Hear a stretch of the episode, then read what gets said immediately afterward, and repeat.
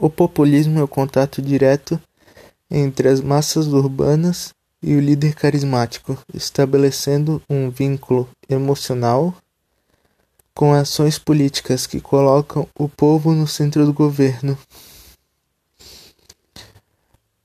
O populismo foi uma importante arma política para eleições de vários presidentes no Brasil, como Getúlio Vargas, que era conhecido como pai dos pobres. Ele criou várias leis trabalhistas e tinha um discurso que começava se aproximando da população.